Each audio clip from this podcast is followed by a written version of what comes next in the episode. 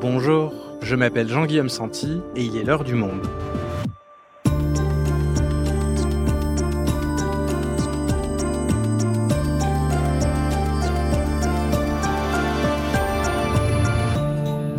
Aujourd'hui, pourquoi Total Energy suscite-t-elle autant les critiques?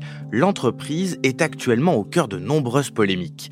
Accusée de profiter de la guerre en Ukraine avec l'envolée des prix, elle enregistre des bénéfices records à l'heure où la planète devrait se départir des énergies fossiles face à la crise climatique. Alors, Total Energy est-elle devenue le symbole d'un ancien monde voué à disparaître? Jean-Michel Béza est journaliste au Monde. Il a rencontré Patrick Pouyanné, le PDG de l'entreprise, pour un portrait. Avec Nabil Wakim, présentateur de notre podcast Chaleur humaine, il nous explique la situation particulière dans laquelle se trouve l'énergéticien français.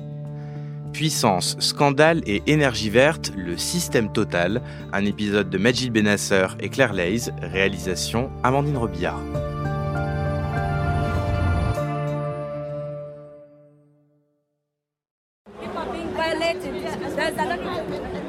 Nous sommes le 11 novembre 2022 à Sharm el-Cher, en Égypte. Entouré par des gardes du corps, Patrick Pouyanné avance dans les allées du Convention Center qui accueille la COP27. Mais le PDG de Total Energy a à peine le temps de faire quelques mètres que des militants de la cause environnementale et des droits humains lui bloquent la route et l'interpellent. Pour eux, la présence du patron de Total à ce rendez-vous climatique est un non-sens. Leurs reproches sont nombreux. Les projets controversés de l'entreprise en Afrique de l'Est ou encore le maintien des activités de Total en Russie malgré la guerre en Ukraine. L'échange en anglais est assez tendu. Je vous respecte, donc respectez-moi. C'est tout ce que je vous demande, conclut Patrick Pouyanné sans sourciller, et il l'assure aux militants, lui aussi a le droit de participer à cette COP climat, et ce, même si la cause première du changement climatique est précisément l'usage des combustibles fossiles. Tel est aujourd'hui le paradoxe total. Alors que son secteur d'activité est la cause de la crise existentielle qui touche la planète, l'entreprise, qui tente depuis peu de verdir son image, prétend également faire partie de la solution.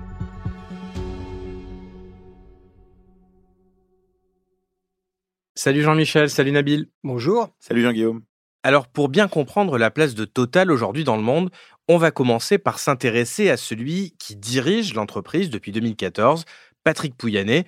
Jean-Michel, il t'avait reçu avec ta collègue Isabelle Chaperon au 44e étage de la tour Total à La Défense dans les Hauts-de-Seine. Déjà, décris-nous le personnage. C'est qui Patrick Pouyanné? Patrick Pouyanné, c'est un homme euh, très euh, grand, très fort. Il mesure 1,91, il doit peser euh, plus de 100 kilos. C'est un très bon joueur de tennis. Enfin, voilà. C'est un personnage qui en impose déjà physiquement. Il en impose aussi un peu intellectuellement parce que bon, bah, c'est comme beaucoup de chefs d'entreprise en France, de patrons du CAC 40, il est sorti des meilleures écoles puisqu'il a fait Polytechnique. Ensuite, il a fait l'école des mines. Voilà, c'est une tête plutôt bien faite qui ensuite a fait, euh, comme beaucoup de ses patrons, du cabinet ministériel. Il rentre euh, à Matignon euh, au cabinet d'Édouard Balladur, Premier ministre. Puis il va diriger le cabinet de François Fillon, qui a été d'abord ministre des Postes, Télécommunications, puis ministre des Technologies. Et il quitte en fait la fonction publique, le service de, de l'État en 1997. Et c'est cette année-là qu'il rentre chez Total, où il fera une très longue carrière qu'il mènera euh, jusqu'au sommet du groupe. Et il a la réputation d'être un manager exigeant, voire brutal. Oui, tous les témoignages qu'on a pu recueillir et qui ne figurent d'ailleurs pas tous dans le portrait euh, qu'on a publié dans Le Monde euh, décrivent euh, un homme extrêmement exigeant vis-à-vis de ses collaborateurs et qui parfois a des accès de colère difficilement contrôlables. Un de ses plus proches collaborateurs m'a cité l'exemple d'une réunion où il avait littéralement démoli un, collaborateur.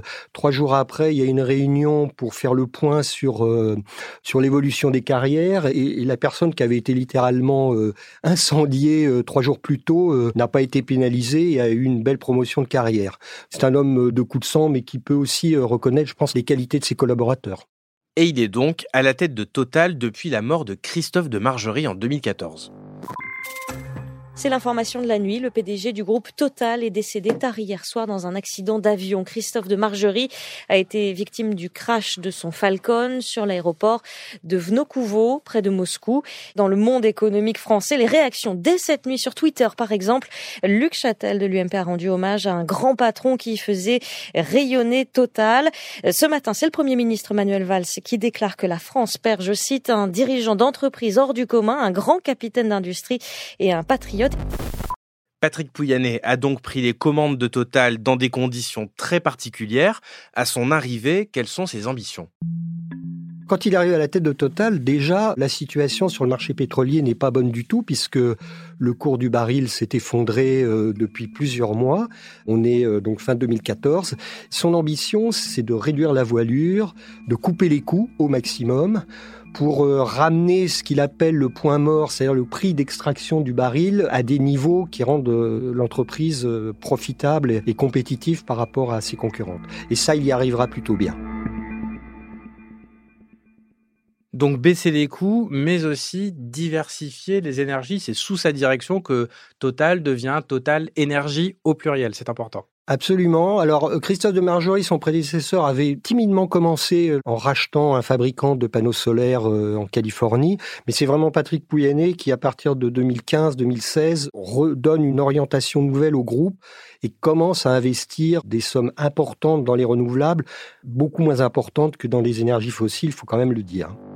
Total a toujours soutenu les objectifs de l'accord de Paris. Nous avons engagé un mouvement euh, significatif vers les nouvelles énergies en vue de répondre de manière toujours plus pertinente à notre mission qui est d'apporter une énergie plus abordable, plus disponible et plus propre. La décennie 2020-2030 sera cette décennie de transformation pour devenir véritablement une compagnie multi-énergie. Patrick Pouyanné, on en avait peu entendu parler jusqu'au conflit qu'il a opposé aux employés de ses raffineries récemment. Et dans le cadre de ce conflit, une polémique avait eu lieu autour de son salaire qui avait augmenté de 52% en 2021, c'est ça? Oui, alors il a augmenté de 52%. Lui, ce qu'il dit, c'est qu'en 2020, il l'avait baissé au moment de la crise du Covid et qu'en fait, les 52% correspondent à un rattrapage.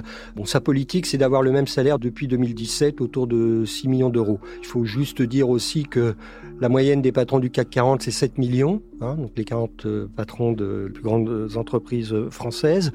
Et euh, l'argument qui est souvent invoqué par Patrick Pouyanné, mais par pas mal de patrons, c'est de dire que dans les pays anglo-saxons, les salaires sont encore plus élevés. Voilà, c'est sa manière à lui de se défendre tout en disant, on lui a posé la question, hein, quand on l'a rencontré, il nous a répondu, mais moi je n'ai pas honte de gagner ce que je gagne.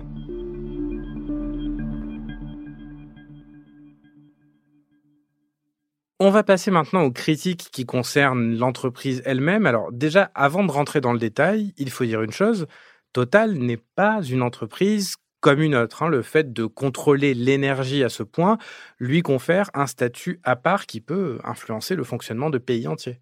L'énergie dans les pays euh, où opère Total, c'est de la souveraineté. C'est pour ça que Patrick Pouyanné va voir les chefs d'État et, de gouvernement.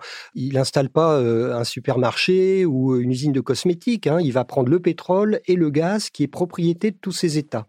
Et donc, euh, ça lui effectivement confère une dimension politique et une importance auprès de ses interlocuteurs, que ce soit en Afrique, au Moyen-Orient ou en Asie. D'ailleurs, surtout dans les pays où le, le pétrole et le gaz est propriété euh, de l'État. Et là, il arrive, euh, Pouyanné, euh, pas comme un chef d'État, mais comme un monsieur qui va puiser dans la, la ressource qui appartient au pays, et ça lui donne tout de suite un poids considérable. Et du coup, il est aussi très exposé de ce fait-là, quoi au point où certains vont l'accuser de mener quasiment une diplomatie parallèle. Lui s'en défend. Il s'en défend, il dit Total n'a jamais fait de diplomatie parallèle et il donne un certain nombre d'exemples. Il parle du Qatar, il parle aussi, il développe beaucoup un, accord qui a été passé au, Liban entre les Libanais, les Israéliens sous l'égide de la Maison Blanche, mais aussi un peu de l'Élysée. Tous ces pays sont tombés d'accord pour l'exploitation d'un bloc en Méditerranée orientale. Et Patrick Pouyanné nous explique qu'il est intervenu qu'à la fin parce qu'il fallait un exploitant pour ce bloc, et donc il a été en quelque sorte le facilitateur du bouclage de cet accord, mais en aucun cas diplomate. Et le fait d'être l'interlocuteur direct d'acteurs étatiques pour exploiter le pétrole, ça a pu aussi créer certains scandales, Nabil. Oui, bien sûr, parce que comme le disait Jean-Michel, bah, c'est pas neutre d'intervenir dans euh, des pays euh, qui possèdent du pétrole et du gaz. Il y a un cas dont on a beaucoup parlé euh, ces deux dernières années, qui est l'exemple de la Birmanie, où Total exploitait depuis les années 90 un champ gazier qui s'appelle Yadana. Une enquête du Monde menée par mon collègue Julien Buissou et moi-même a montré que, en réalité, à travers un montage financier particulier, les revenus de cette exploitation gazière en Birmanie revenaient directement à la junte militaire et pas en réalité à l'État birman et Total était euh, informé de ce montage-là. Et le dernier projet qui crée la polémique, c'est celui de l'exploitation pétrolière en Ouganda, c'est ça? Oui, c'est un grand projet qui s'appelle le Tilenga, c'est euh, de l'exploitation pétrolière en Ouganda et ça va avec un très long oléoduc chauffé qui va traverser la Tanzanie pour pouvoir exporter ce pétrole par la mer. Ce projet qui est chiffré autour de 9 milliards d'euros est la cible de beaucoup de critiques, évidemment d'un point de vue euh, climatique puisque c'est on rajoute de l'exploitation pétrolière et donc des gaz à effet de serre, ce qui va aggraver le changement climatique, mais aussi beaucoup de critiques sur les violations des droits humains euh, des populations locales, plusieurs dizaines de milliers de personnes qui ont été déplacées et une répression, là, de la part du gouvernement euh, ougandais, de celles et ceux qui s'opposent à ce projet. Il y a aussi des conflits liés aux activités de Total au Mozambique et en Tanzanie, mais on n'a malheureusement pas le temps de tout détailler. On va quand même prendre le temps d'expliquer la situation en Russie depuis l'invasion de l'Ukraine. Est-ce que Total est, à cette heure, toujours présent dans le pays?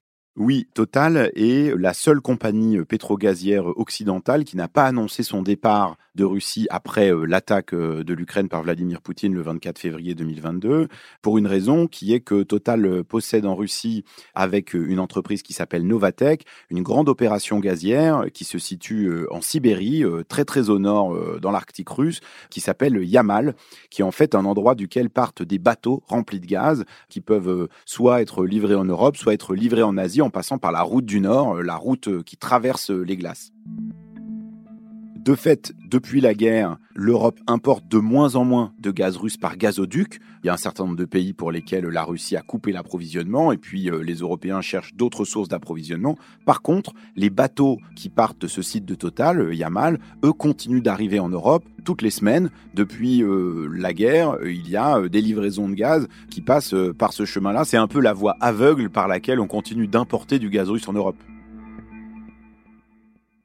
Et pour ajouter euh, à ce que dit euh, Nabil, il faut bien voir que la politique de Total, ça a toujours été de continuer à produire dans les pays où il était présent, tant qu'il n'était pas interdit d'exploiter les gisements, soit par l'ONU, soit par l'Union européenne, soit par le gouvernement français. Donc pour l'instant, on ne peut pas dire que Total souffre des conséquences de la guerre en Ukraine, bien au contraire. C'est même l'inverse en réalité, puisque euh, une des conséquences de la guerre euh, en Ukraine, euh, c'est que les prix du pétrole et du gaz ont explosé, sont arrivés notamment pour le gaz à des niveaux très très élevés. Et donc Total, sur les années 2021-2022, si on cumule les deux années, on n'a pas complètement le résultat de 2022, mais on sera autour de 40 milliards de profits sur ces deux années-là, ce qui est colossal et n'a jamais été connu auparavant. Alors Total a décidé de redistribuer plus d'argent à ses actionnaires, de verser plus de dividendes à ses actionnaires, d'augmenter aussi ses salariés, même si une partie était euh, mécontent de l'ampleur de l'augmentation. Mais ça, ça a suscité aussi un débat politique avec un certain nombre euh, de parlementaires, notamment de gauche, qui ont dit bah, il faudrait taxer ces profits supplémentaires de Total, parce qu'ils ne sont pas liés au fait que Total a mieux travaillé cette année que l'année d'avant, mais simplement au fait que bah, le baril de pétrole se vend plus cher, le mètre cube de gaz se vend plus cher. La mise en place d'une taxation nationale sur les super profits est donc possible. Manuel Bompard, député France Insoumise des Bouches-du-Rhône. Elle est même indispensable si l'on veut taxer l'ensemble des entreprises qui ont engrangé des super profits. Nous avons d'ailleurs sur ce point formulé des propositions extrêmement concrètes qui permettraient de générer près de 20 milliards de recettes supplémentaires pour les finances publiques.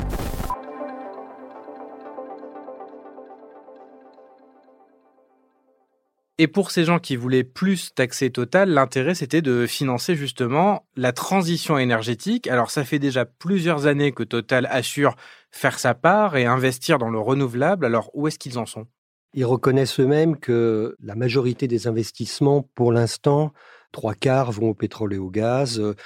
Ce qu'avance Total, c'est de dire qu'ils montent très vite en, cadence. Et moi, je ne serais pas étonné que dans un an ou deux, ils annoncent une accélération, hein, parce qu'ils sont quand même sous pression de l'opinion. Mais alors, quelle part est réinvestie dans les énergies renouvelables par rapport au pétrole? On peut considérer qu'aujourd'hui, dans les nouveaux investissements qui sont faits par Total, il y en a une très grande majorité, 75-80%, donc euh, comme le disait Jean-Michel, qui vont vers les énergies fossiles, et puis euh, entre 15 et 20% euh, qui sont investis dans les énergies renouvelables.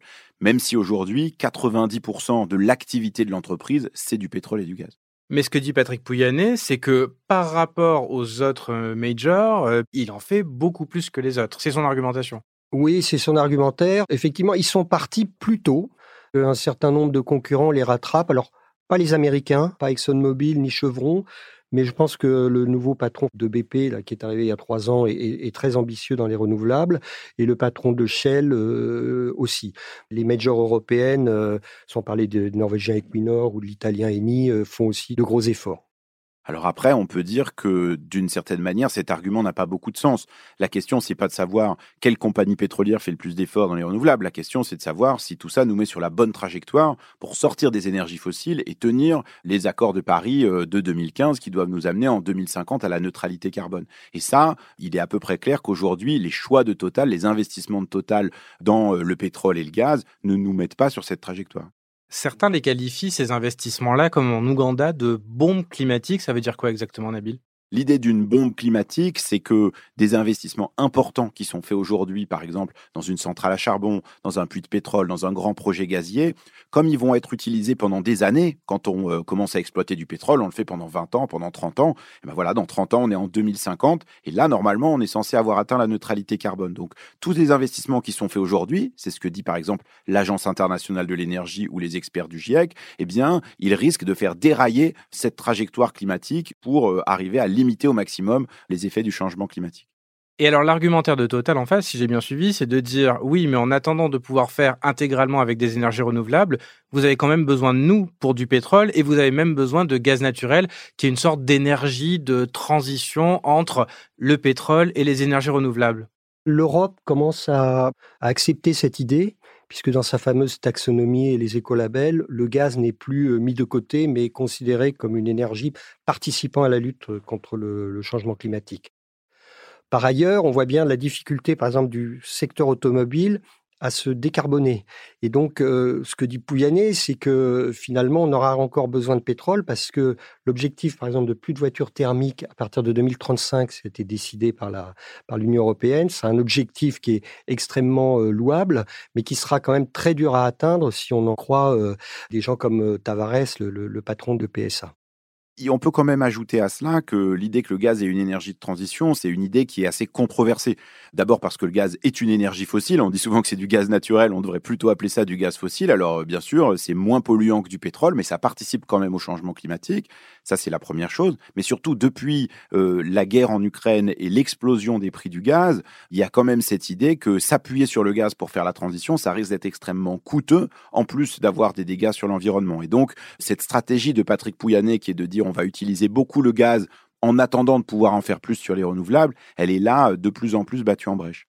Donc ça veut dire que la communication de Total autour des énergies renouvelables, autour de leur objectif d'ailleurs d'atteindre la neutralité carbone, elle n'est pas tout à fait honnête? Non, ça c'est le moins qu'on puisse dire. Euh, la trajectoire de Total pour dire on va être neutre en carbone en 2050, on voit pas comment ils vont y arriver en continuant à exploiter autant de pétrole et de gaz. Ça repose beaucoup sur euh, des projets, par exemple, de reforestation, donc de plantation d'arbres, dont l'impact carbone est très difficile à mesurer en réalité. Et puis sur d'autres projets euh, industriels plus hypothétiques, comme l'idée de séquestrer le carbone, ce qu'on appelle le carbon capture en anglais, pour pouvoir le récupérer et empêcher qu'il s'échappe dans l'atmosphère.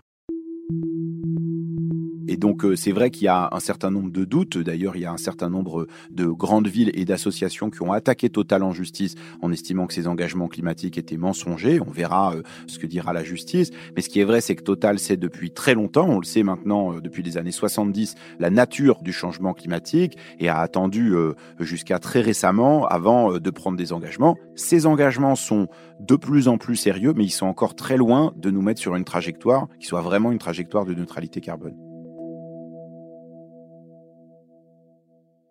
Jean-Michel, on a parlé dans l'heure du monde de tous ces ingénieurs, ces jeunes diplômés qui désertent les entreprises qui ne sont pas en accord avec leurs valeurs à l'heure du changement climatique. Est-ce que c'est un problème aujourd'hui pour Total d'arriver à recruter les meilleurs ingénieurs de la nouvelle génération? C'est un problème et ça va devenir un problème de plus en plus important. Le 13 octobre, il y a un certain nombre d'étudiants de grandes écoles d'ingénieurs qui ont publié une tribune dans le journal Les Échos il disait, nous ne travaillerons jamais chez Total tant que Total produira euh, du pétrole et du gaz.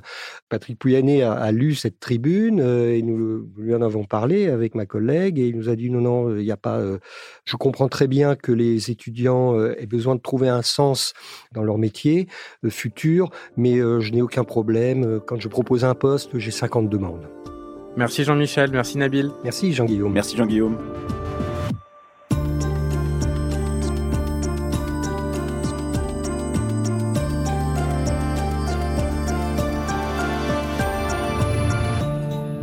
Si vous souhaitez aller plus loin, vous pouvez aller consulter le portrait de Patrick Pouyanné, signé Isabelle Chaperon, Marjorie Sessac et Jean-Michel Béza en allant sur lemonde.fr. C'est la fin de l'heure du monde, le podcast quotidien d'actualité proposé par le journal Le Monde et Spotify. Pour ne rater aucun épisode, vous pouvez vous abonner gratuitement au podcast sur Spotify ou nous retrouver chaque jour sur le site et l'application lemonde.fr. Si vous avez des remarques, suggestions ou critiques, n'hésitez pas à nous envoyer un email à l'heure du monde @lemonde.fr. L'heure du monde est publiée tous les matins du lundi au vendredi. On se retrouve donc très vite. À bientôt.